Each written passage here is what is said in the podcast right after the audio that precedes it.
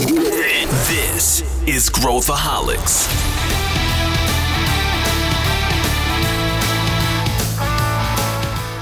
Olá, aqui é Pedro Weingärtner, eu sou o CEO da ACE e esse é Growthaholics, o podcast para quem adora inovação e empreendedorismo.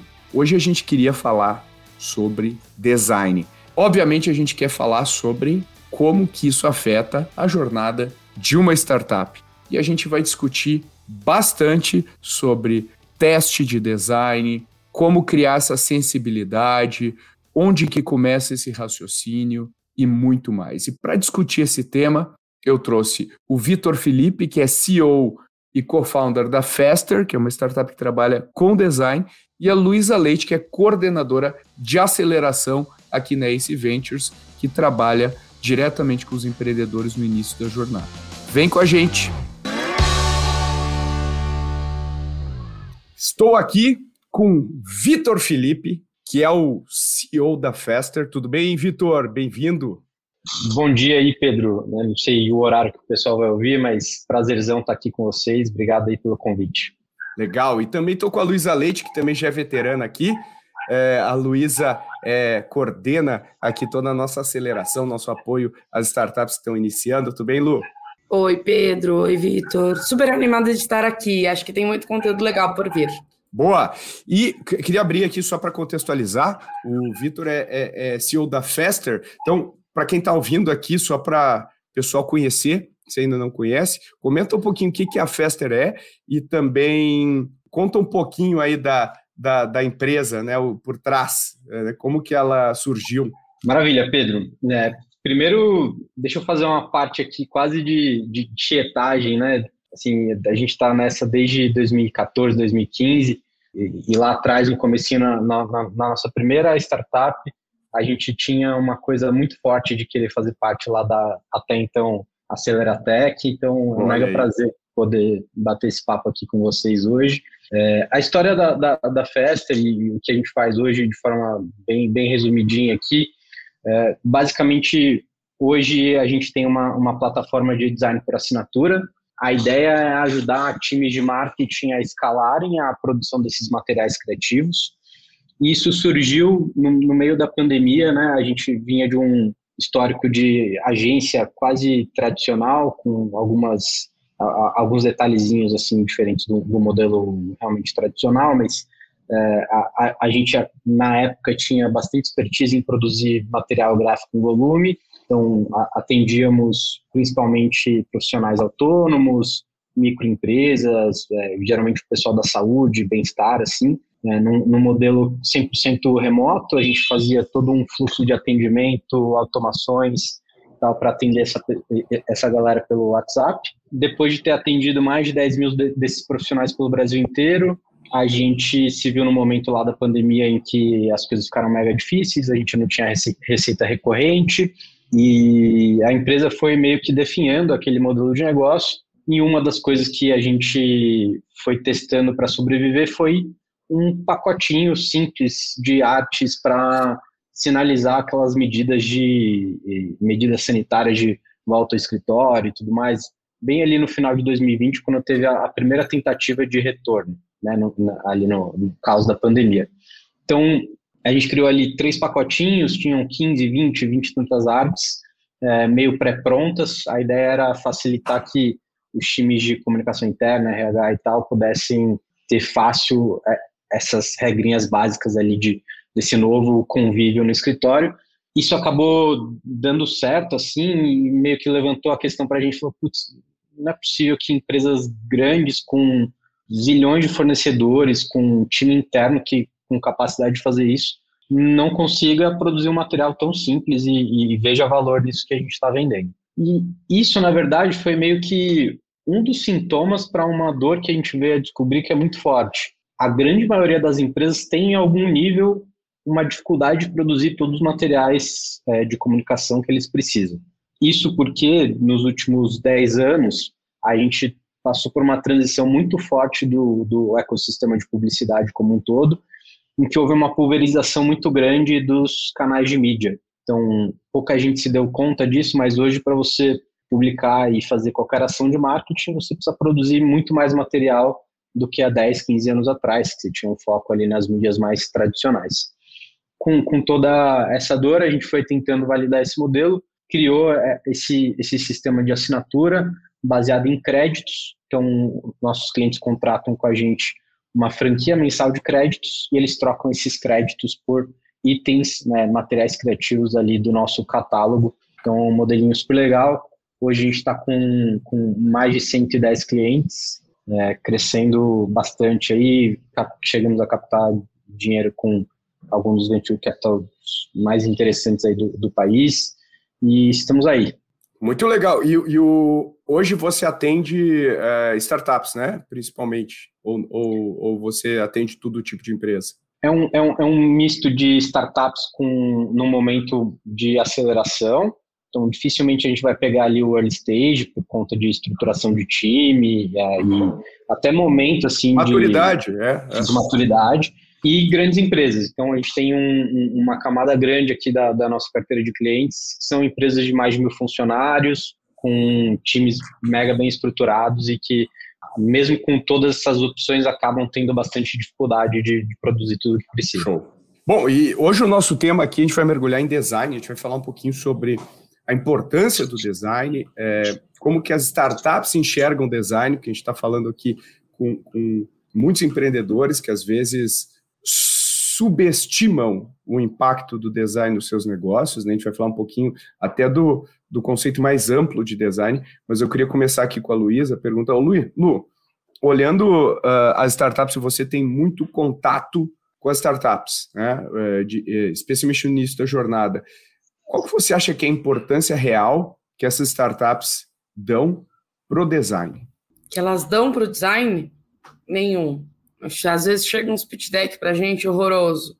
E, e, assim, gente, tem, tem um impacto tão grande é, a gente receber o material com um nível de qualidade um pouquinho melhor, às vezes? A gente vê, às vezes, quando é muito padrão já do, da determinada plataforma que eles utilizam para o design, assim.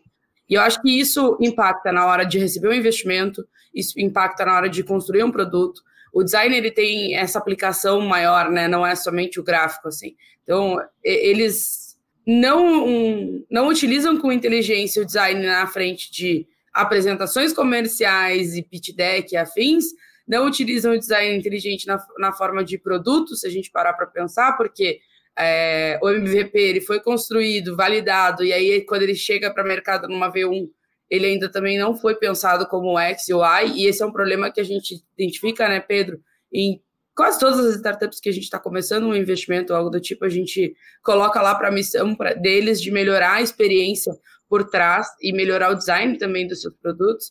Então, assim, hoje não é visto como prioridade, muito porque o empreendedor ele está ali né, na batalha de levantar, validar o seu problema, e a gente entende isso, mas tem um momento que aquela chavezinha precisa virar, né?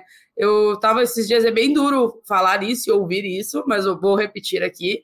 Eu tava vendo esses dias uma liderança falou para a pessoa assim: ah, quando você fala assim e você traz um material assim, de uma liderança de uma startup nossa. Quando você fala assim, você traz um material assim, você parece júnior. Isso dói de ouvir, né? Mas isso tem um impacto muito grande. Então, quando seu produto está é, tá começando, tudo bem ele não ter o design perfeito, ele não ter a, a, o comercial perfeito, a, a, marca perfeita e tudo mais.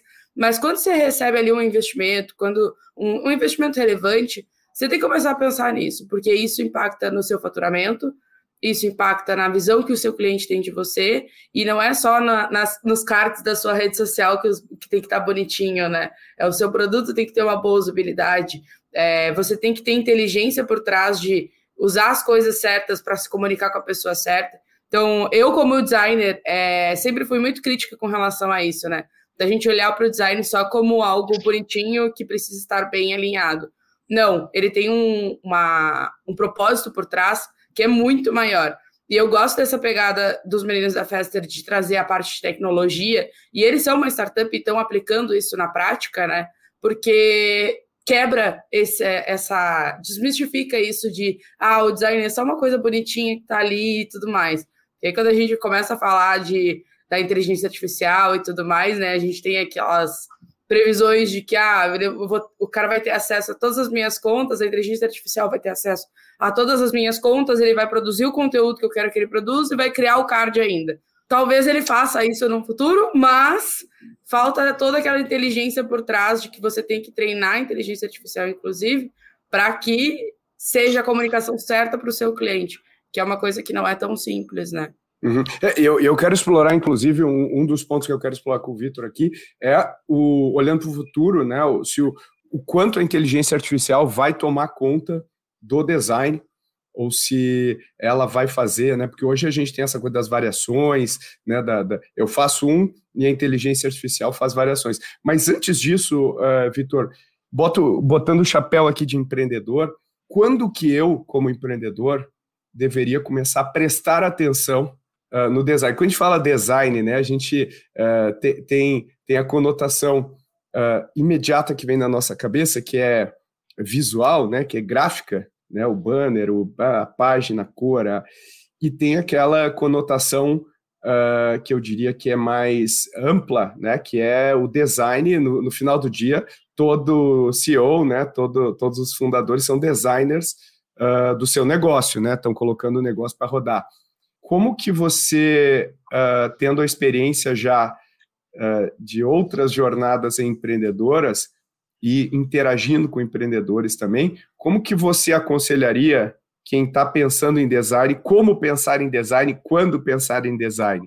Boa. Pessoal às vezes até pega um pouco no meu pé em, em relação a isso, porque é, eu acho que a Lu trouxe um, um, um ponto importante aqui de, de contexto às vezes você tem outras prioridades por conta do estágio da, da empresa e tal, e, e, tudo bem, assim, a gente, em muitos e muitos momentos, não, não tinha nada de bonitinho externamente, e, e a gente estava focado ali em validar a empresa, em, em, enfim, pegar cliente na unha e aquela coisa, né? Então, eu, eu acho que a coisa passa a ter, de fato, uma importância muito mais forte quando você começa a, a ter que escapar ali do seu, do, do, seu contexto mais próximo. Então, quando a coisa passa, o desenvolvimento da empresa passa a, a deixar de ser muito com base na, nas pessoas que você conhece, no seu networking, nas pessoas que você tem acesso, aí você precisa já ter uma consistência relevante de comunicação,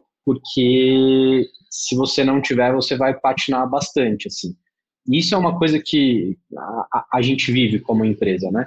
É, lá no comecinho, e até em empresas anteriores, a gente passou muito, muito tempo assim, vendendo na raça, quase que em stealth mode, assim, é, entrando em contato direto com as pessoas e aquela coisa muito de, de convencimento brusco, sabe?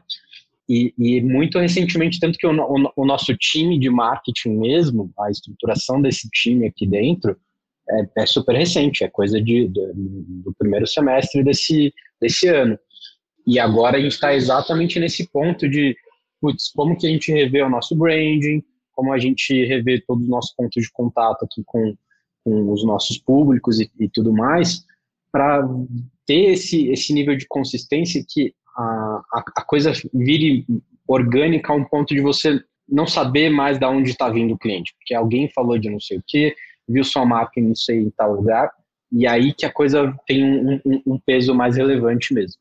Até porque o cara, tu não sabe mais o caminho que essa pessoa fez, né? Ela de repente viu uma peça aqui, viu outra ali, e aí vem o elemento que você falou, né, Vitor? É, da consistência, né? Porque isso é uma coisa que a gente às vezes não, não, se, dá, não se dá conta. É, e quando a gente fala de branding, dando um passo para trás, é, é, branding é, é repetição e consistência em torno de uma, de uma mensagem. Né? Então, quando uh, a gente, a cada peça, uh, eu faço uma coisa de um jeito, minha, landing page tem outra cara, e, e, até elementos que não são gráficos, né? a maneira como eu respondo um e-mail, a maneira como eu escrevo, e, e, é, e é fascinante isso, que é, é uma coisa que o ser humano é tão equipado para reconhecer, né? A gente às vezes não sabe fazer, mas é, é, impressionante quando eu tenho uma experiência ou eu vejo uma empresa é, e ela tem essa consistência clara, é, a gente sente que houve um pensamento estruturado por trás do que, do que ela está fazendo. Não sei, não sei, se você se você entende o que, eu, o que eu quero dizer com isso, né? A empresa ela, ela, ela pensou e a gente absorve isso. Então, eu acho que o impacto disso, especialmente num cenário dentro do que a Luísa falou, onde boa parte das startups não se preocupam com isso, e não se preocupam com isso pode ser por causa da formação dos founders, que não tem nada a ver com comunicação, pode ser porque, uh, pô, eu tenho tanto pepino para resolver aqui que eu, essa não é minha prioridade agora, mas uh, quando a gente coloca uma do lado da outra, uma salta aos olhos, e isso é muito evidente para a gente, né? Como, como Uh, você concorda com isso? Faz sentido essa, essa, essa comparação? Com certeza, né? E aí me, me vem um gancho assim de que é, existe um problema na nossa indústria no aspecto da subjetividade da coisa, uhum. é, em que a qualidade também ela é relativa, certo? Então você vai ver marcas que não te agradam tanto e outras que você fica completamente apaixonado. O grande ponto é por que, que você está fazendo a sua marca, a sua comunicação de determinado jeito. Ela entrega a mensagem que você quer passar para o público que você quer atrair, ela entrega o resultado que você está esperando em fazer todas as ações nesse sentido, porque não interessa é, se fulano de tal não achou lindo o seu logo uhum. ou o seu, o seu site. Interessa se o público que você está buscando tá vendo sentido da, naquilo, né? Então muitas vezes a... funciona, né? Perfeito. Muitas vezes a galera confunde um pouco esse fator da eficiência e da entrega do resultado esperado com um gosto pessoal. E aí tem um grande perigo. E a gente vê isso refletido, se a gente olhar para as corporações, principalmente, né, Pedro, pensando no nosso público aqui, que também tem muito o pessoal de corporação. Se você parar para olhar o ranking das empresas mais inovadoras no Brasil hoje, a grande maioria trata o design como uma coisa importante, tanto que refez as suas marcas recentemente.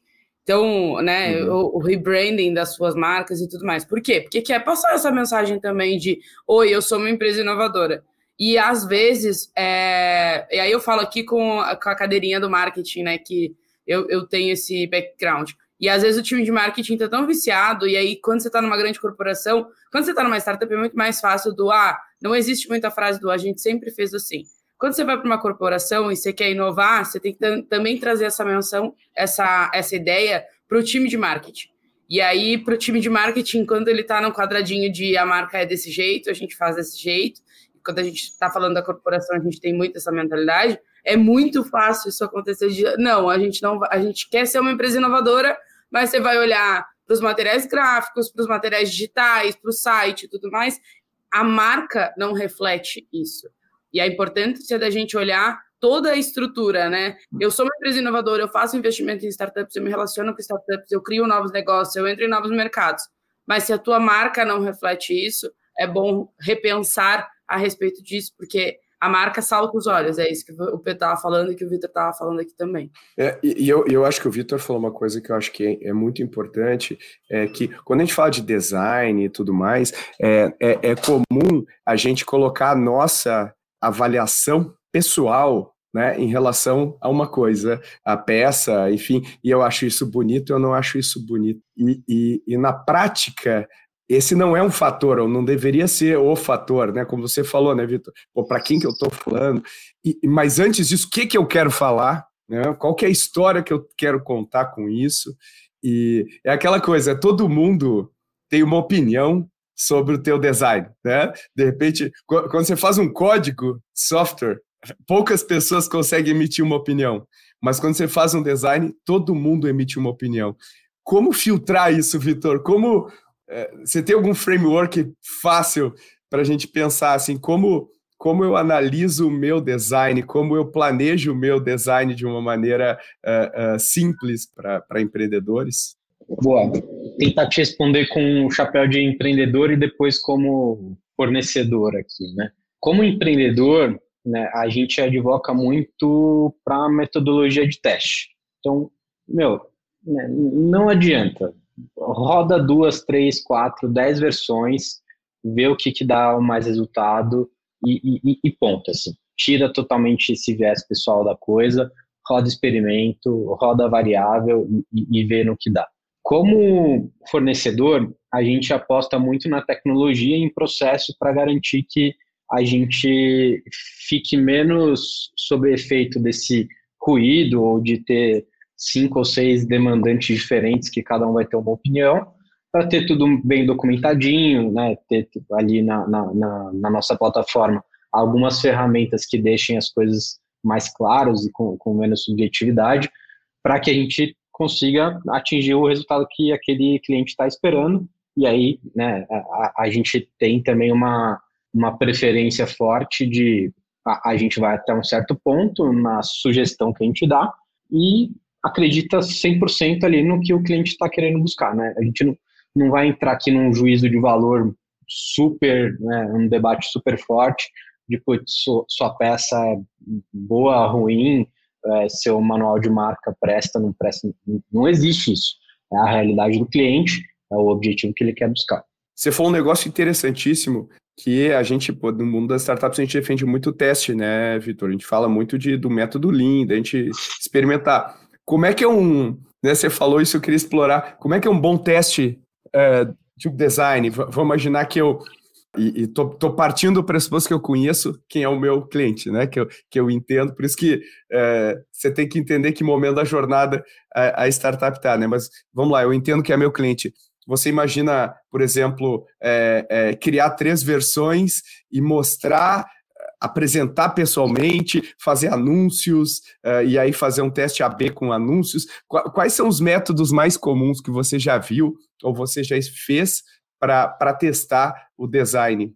Boa, vamos tentar pegar por esse lado dos, dos anúncios, então. Acho que antes de qualquer coisa, independente da, do volume de testes e as variações que você vai colocar, respeitar aquele, aquela fundação ali da consistência, né? Então, você tem mil formas de criar um, uma peça que você vai veicular com composições completamente diferentes e que ainda assim correspondem à, à consistência da marca que, que você tem. E o segundo ponto, eu, eu, eu diria que é extremamente importante você ter algumas hipóteses e tentar isolar as, as variáveis que podem te ajudar a confirmar isso ou não. Então, sei lá, vamos dar um, um exemplo bobo aqui.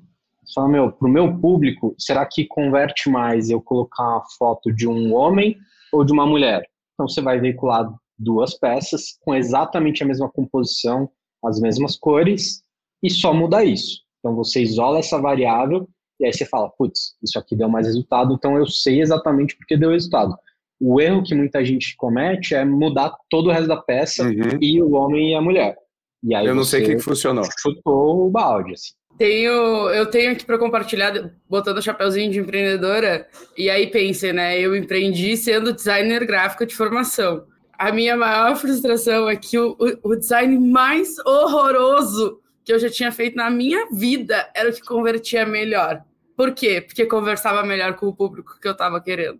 Então, acho que o, o completando o que o Vitor está dizendo, o, o empreendedor, é, a pessoa do marketing, precisa tirar também um pouco do ego, né? De eu não gostei, então não vai sair. E aí, a, quando a gente foi aprendendo isso quando eu estava empreendendo, tinha momentos que eu, eu tinha um sócio que olhava para mim e dizia assim: Lu, vamos fazer tal jeito. E eu olhava assim: nossa, vai ficar horroroso. Mas vamos lá, vamos lá, vamos testar, porque senão a gente nunca sabe. E é trazendo um case real, tá? Era o design mais horroroso que eu já fiz na minha vida. Quase faltou botar um... um Comic Sans ali, entendeu? A Era gente horroroso. teve um exemplo muito forte disso também num, num modelo de negócio passado e, cara, era surreal, assim. A gente testou e testou e testou várias possibilidades de criativos e o que mais funcionava era uma coisa com fundo vermelho que não tinha nada a ver com a nossa marca, com uma imagenzinha dessas assim de tipo banco de imagens qualquer, uma mulher com a cara de assustada e a nossa headline assim na coisa.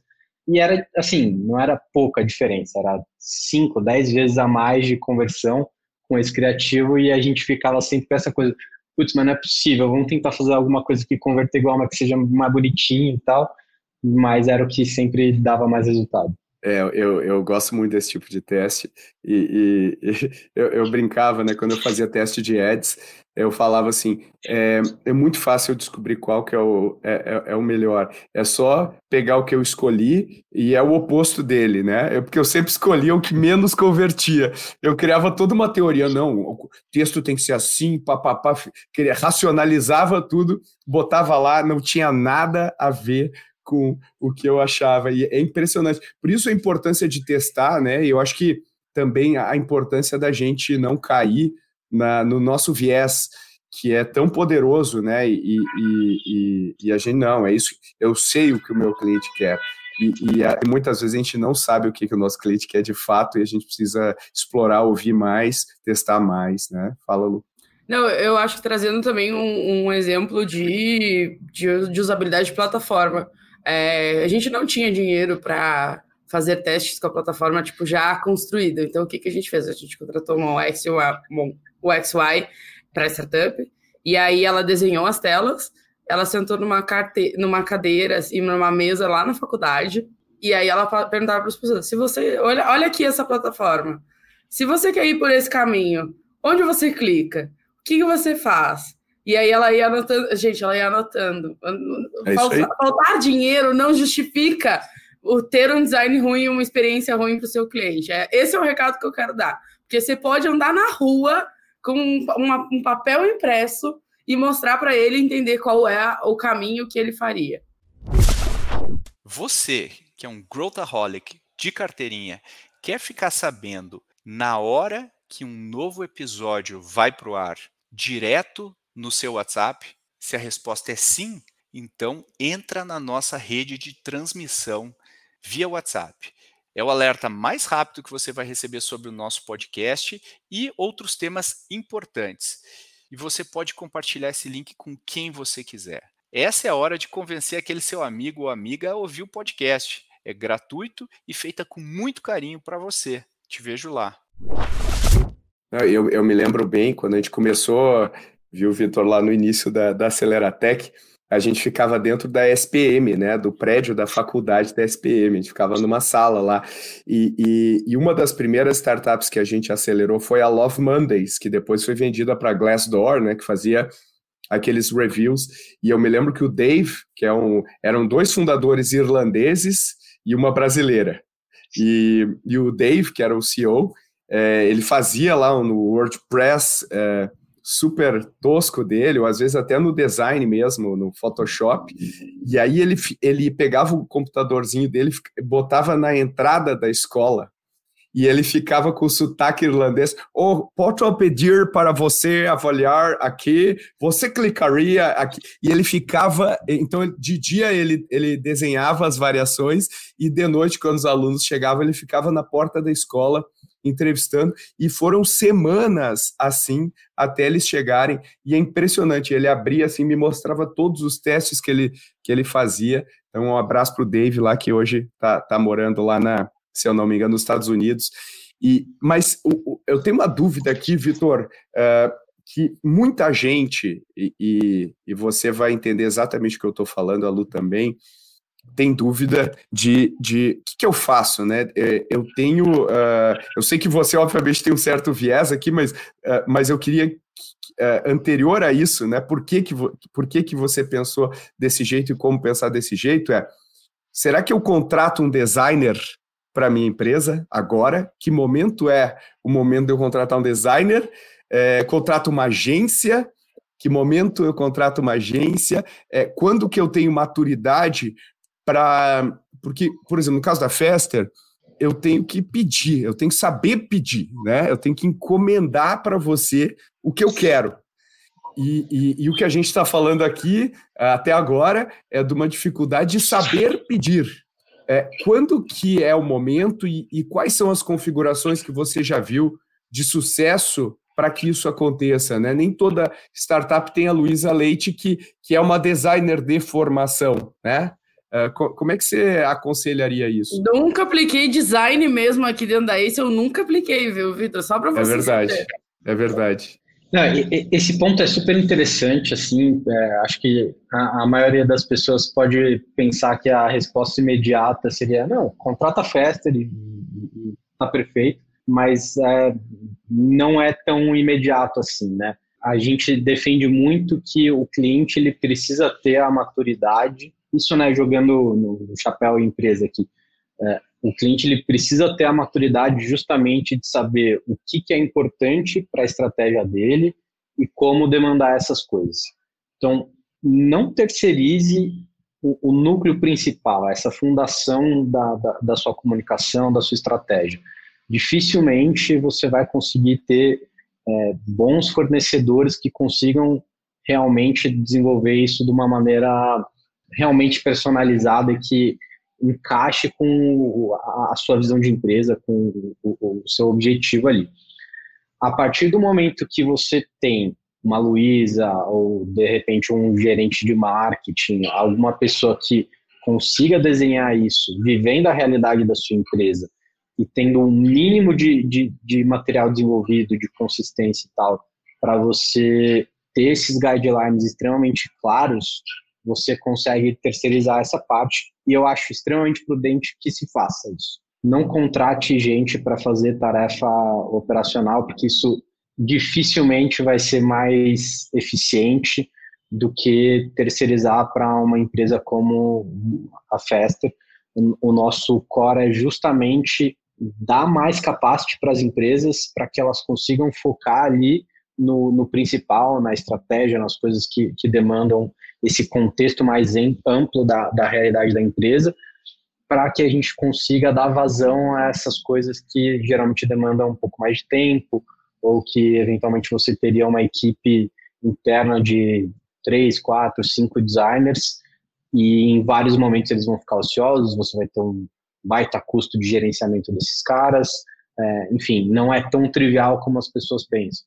É, esses picos e vales não, uh, uh, não são, a pessoa às vezes não, não se dá conta, né, que, que, que você vai ter. E agora eu queria explorar um pouquinho o futuro aqui com, com vocês, uh, Vitor. Eu, eu tenho visto muita startup surgindo que faz essa adaptação agora com AI, né, com a febre do AI, essa adaptação meio que automática, por exemplo, para as mídias sociais. Eu crio uma peça para o para o Instagram e, e, aí ela já cria para todas as outras e adapta, né? Uh, você, qual que você acha, olhando, fazendo um exercício de futurologia aqui, para onde que você acha que vai o design? Você acha que ele, esse guideline aí, digamos, deu de eu chegar e, e extrair do meu cérebro empreendedor para o AI, o AI vai conseguir montar é, exatamente o que eu que eu estou idealizando, o que combina com a minha história, e depois criar as peças gráficas e, e, e, as diversas variações, os testes, ou você acha que vai, vai ter um elemento humano em alguns desses momentos? O que que vai ser mais difícil de trocar? Qual que é a tua visão aí, que eu tenho certeza que, que você está debruçado nesse tema aí bastante? A gente acredita muito na combinação do fator humano com, com AI dificilmente, pelo menos com o que a gente tem de realidade hoje, você vai ter uma completude dessas composições feitas puramente por máquina. É até curioso, assim, né, porque a, galera deslumbrou muito nesse aspecto, mas a grande maioria dos experimentos que a gente faz né, não ficam refinados, não ficam com a, a, qualidade que precisa ficar. Você trabalhar a marca com, com AI, com guidelines de marca, ainda é extremamente difícil.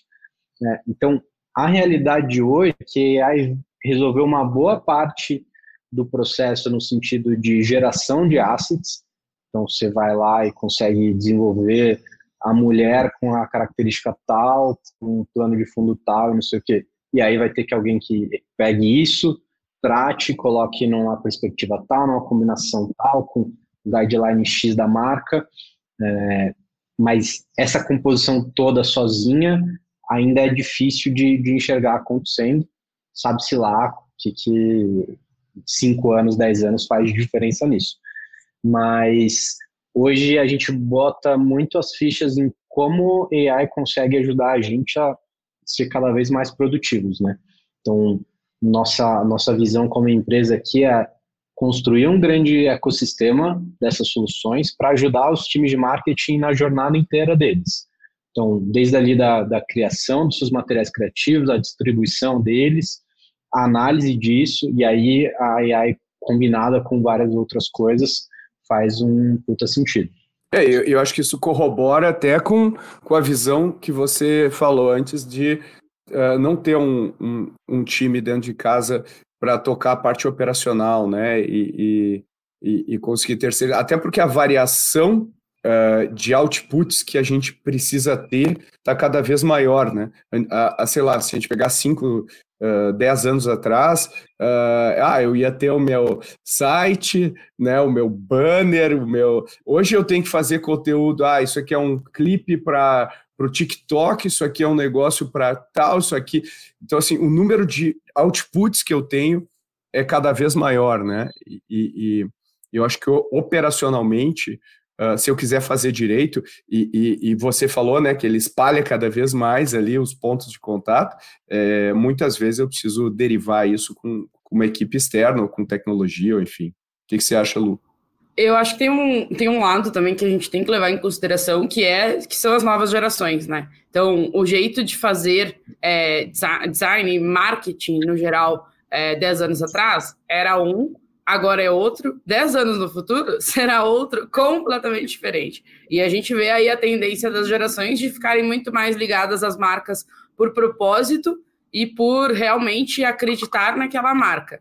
Então, eu, eu, eu sou muito dessa teoria que o Victor trouxe de a gente sempre vai precisar de um lado humano para, pelo menos, é, entender e trazer essas, essas características que fazem com que a pessoa se aproxime da nossa marca. Então, quando o Pedro estava falando ali, né, às vezes a gente consegue identificar alguma coisa só pela cor. Então, sei lá, vou dar um exemplo é, mais, mais atual, né? O pessoal sempre fala do Nubank com o roxo, mas a Nomad com o amarelo está criando isso, por exemplo. Então, eu, eu, pelo menos que sou cliente Nomad, eu vejo uma coisa amarela, eu digo, ó, é Nomad, legal. Mas tem uma inteligência por trás de saber que a minha geração se identifica muito mais assim. A próxima geração que vai ser cliente da Nomad, por exemplo, ela já é muito mais ligada de como é que ela trata esses colaboradores que estão dentro da Nomad, como é que ela se relaciona com causas sociais internacionais e afins, né? A gente vai trazendo várias características novas para as novas gerações. Mas eu acho que é legal a gente levar em consideração isso, de que tem um lado humano que a AI, AI não consegue agora, e eu, Luísa, não acredito que em 10 anos ela vai conseguir, de trazer essas características muito específicas de falar para o seu público. Eu acho que ela vai trazer muitos, muitas informações para gente, do tipo, ó, esse é o público, ele está trabalhando dessa maneira, ele está recebendo essa informação dessa maneira, mas ainda vai ter que ter alguma pessoa ali para tomar a decisão, sabe? Que eu acho que é a grande é a característica legal de qual é o momento, né, de contratar a festa, por exemplo, e afins. É, eu, uma coisa, né, o Vitor estava falando que o time deles de marketing foi estabelecido agora. O Pedro vai lembrar, a gente trouxe um designer para o time de marketing da Ace início do ano passado. Isso, tá, isso é refletido nas nossas redes e agora a gente tá, a gente contratou a festa, inclusive. Eu acho que tem uma maturidade de a, o founder não precisa estar inserido na tomada de decisão do time de marketing. O time de marketing já está alinhado, né? O, o gerente, o head, é, o coordenador, ele já está alinhado com o pensamento do founder e com o que o cliente precisa. A demanda que o cliente precisa é, acessar, a, como que o cliente gosta de receber os conteúdos da marca. Acho que tem, tem esse grau de maturidade de eu, founder, sair da operação, ou eu tenho um sócio de marketing que ainda está lá tocando como um CMO, mas a maturidade do meu time é boa no sentido de que eles entendem qual é a estratégia que eu quero para daqui a 5 anos, 10 anos da minha empresa. Fica aí um, um, um reconhecimento para a Nomad aí, que faz um trabalho muito legal de marketing. Inclusive, um abraço aí para o Lucas. E eu acho que ele é cliente de vocês também, né, Vitor? Exatamente, ia mencionar exatamente isso. A Lu acabou dando um baita exemplo de um, um cliente nosso, né? que ele tem um núcleo muito forte, muito bem estabelecido de marca e aproveita da, da, da vantagem de usar a Faster para poder comunicar muito mais ali e, manter a consistência desses materiais e pulverizar sua comunicação o máximo possível. É, puta estratégia, inclusive a sala do aeroporto, pô, é, é, é um, é um empacotamento é, muito bem feito. E, e, e, olha, olha, olha como a gente reconhece a marca da Nômade, né?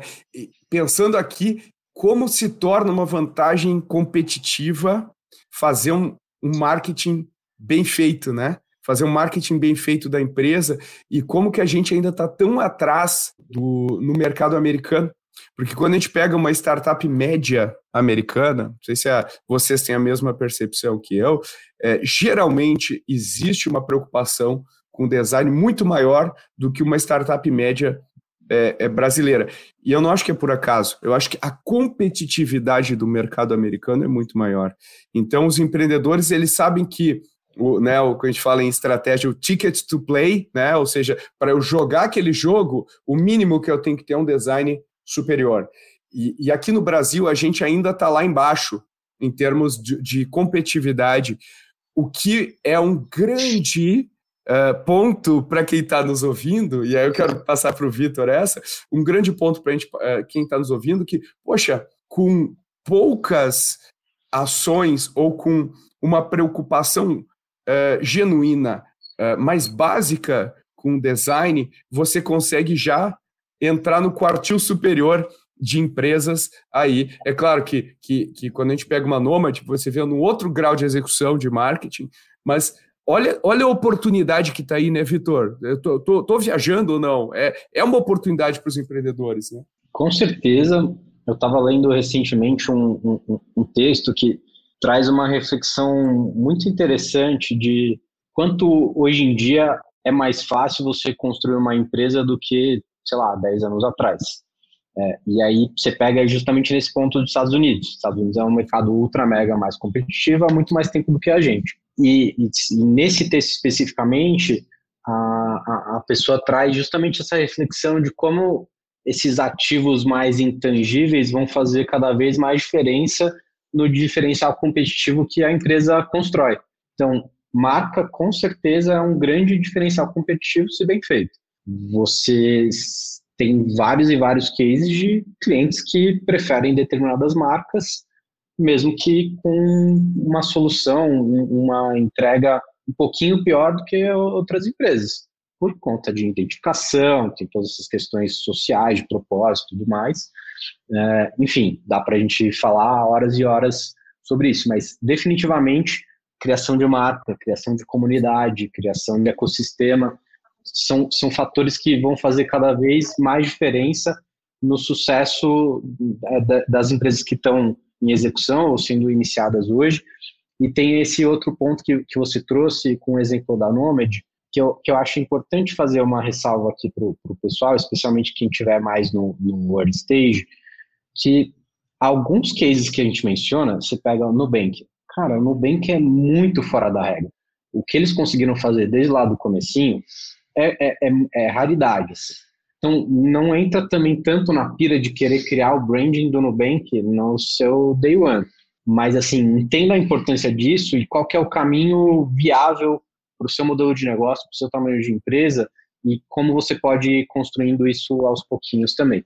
É, eu acho interessante, né, que você falou do Nubank, e o, Nubank, ele começou, assim, o foco inicial do Nubank não foi no design, né? Foi na, foi na, na experiência, né? Na experiência do, do, do, do cliente, com um bom atendimento, com uh, enfim. E eu acho que a gente está numa era uh, das startups brasileiras que, que você né, que a gente está mencionando aqui, onde o detalhe faz a diferença. Né? A, a, a, até então, eu podia ser grosseiramente colocar meu produto, grosseira. Agora eu tenho que me preocupar com o detalhe. Com, com... E eu acho que isso é uma era muito legal de competição, é uma era que gera também novos perfis né, de empreendedores, de profissionais.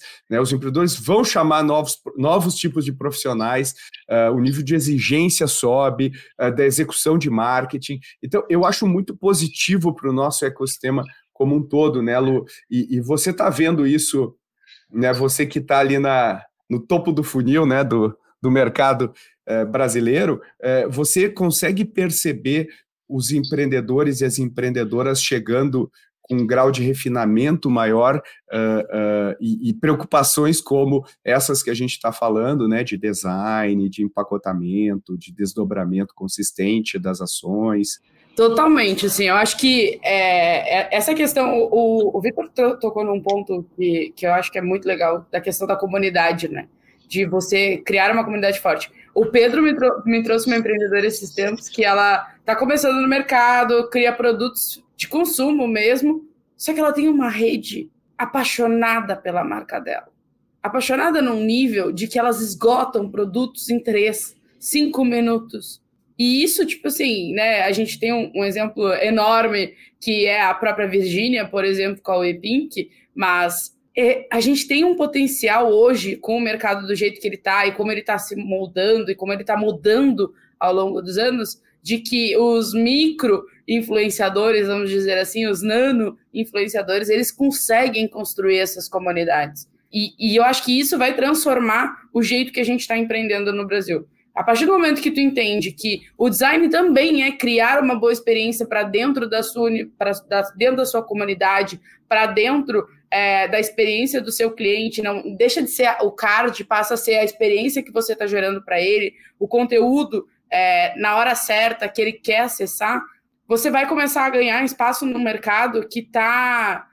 Hoje em dia é difícil de a gente encontrar um empreendedor que tá, é o único empreendendo naquele, naquele mercado, né, Pedro? Tipo, se você vai olhar para dentro, para as novas startups que foram investidas aí, que saiu, é, eu até vi a festa na, na lista é, das top 100 startups lá para se olhar. É, você vai olhar isso, é difícil de você encontrar, tipo, ah, eu sou o único no meu mercado, eu sou o único atacando essa dor hoje em dia. Porque é isso, empreender não é, não é que está mais fácil, mas está mais acessível empreender. Eu acho que esse é o ponto.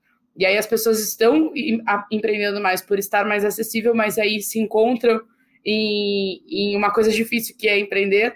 Mas quanto mais você destacar a sua marca, criar uma boa experiência, criar uma boa comunidade, é, eu acho que você vai ganhar um mercado que o seu concorrente não está olhando. Legal. E dito isso, chegamos, né? Voou esse episódio, a gente está aqui chegando no final do episódio, e eu quero pedir para primeiro agradecer cada um de vocês e pedir se vocês puderem dar uma palavra final aqui para empreendedores, empreendedoras que estão nos ouvindo, uh, sobre né, uma dica que vocês podem dar aqui em relação a isso, em relação a design. Vou começar aqui pelo, pelo Vitor. É, baseado aí na tua experiência, Vitor, é, o que, que você diria? E já te agradeço aí pela participação, foi super legal aí compartilhar contigo. Super obrigado, Pedro. Foi um baita prazer bater esse papo com vocês. Quando, quando passa rápido é que, que o papo foi bom, né? Puxando aqui para um, essa questão do, da, da dica, é, Vou trazer de novo o ponto do teste. É, não tem como acertar as coisas de cabeça, assim, de primeira, dificilmente. A gente fez até recentemente um, um, um evento com, em parceria com, com outras Martex aqui do, do Brasil, é, justamente para reforçar e ressaltar que várias coisas dão errado antes da gente ter um, um, um experimento que funcione. Então, um evento chamado Flop Up Nights, é, e foi, foi super legal, a gente trouxe pessoas mega relevantes aí do mercado para contar algum, alguns desses erros, é, tirar um pouco do, do glamour que, que envolve, às vezes, é, esse assunto de marketing, de design, e, e, e puxar a galera para justamente essa questão do experimento, do teste. A gente acredita muito que consegue ajudar as empresas a testarem mais, né? Um dos principais inimigos aí do, do teste é justamente o tanto de coisa que tem que fazer, a limitação de recursos, é, é, navegar por esses picos e vales de, de questões que você precisa resolver né, ao longo do mês. Então, a gente consegue ali ser praticamente uma extensão dos, dos times de, de, de marketing dessas empresas parceiras. E é isso, agradecer. O pessoal que quiser ouvir um pouquinho mais, falar com a gente, entra lá no, no nosso site, fstr.com CO ou no nosso LinkedIn. Vai ser um, um prazer bater um papo com o pessoal. Opa, de repente rola até um, um promo code aí, hein, Vitor? Pra galera. Boa, Fiquem de olho na descrição desse episódio, hein? Porque tem um promo code, eu vou dar um spoiler. Boa, vamos botar um promo code aí para quem está nos ouvindo para testar, para experimentar, assim como a Luísa está experimentando. E Lu, obrigado pela sua participação aí. Faça suas palavras finais, por favor. Eu acho que é o que o resumo de tudo que a gente está conversando é tenham atenção aos detalhes, porque hoje, amanhã e daqui a 10 anos, e daqui a 20 anos, e daqui a 50 anos, o detalhe vai fazer a diferença e vocês vão ganhar mais dinheiro, tanto a startup quanto a corporação, com vocês cuidando dos detalhes, vocês ganham mais dinheiro, vocês impactam mais pessoas é, e vocês transformam é, o país e o mundo com o negócio de vocês. Mas prestem atenção nos detalhes. Boa, detalhes. É isso aí. Obrigado, galera. E aí, gostou desse episódio? Se você gostou, dá um pulinho no episódio 121, onde a gente falou sobre comunidades, uma arma secreta super legal de growth e tem muito assunto sobre esse tema. Como sempre, se você tem alguma dica, se você gostaria de ver alguma pauta importante, relevante, que a gente ainda não abordou, manda mensagem para podcast@goace.vc que a gente promete que analisa e responde todas as mensagens. E eu também peço uma ajuda sua, e eu deixo para pedir no final por uma razão muito simples, porque você ficou até o fim e você ouviu este episódio inteiro. Se você acha que tem alguém que pode se beneficiar, mande para essa pessoa, seja uma amiga, um amigo, chefe, chefa, é, subordinado, é, qualquer um, grupo da família, que for.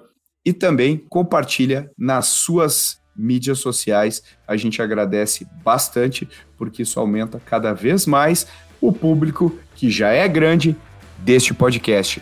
Valeu e até a próxima.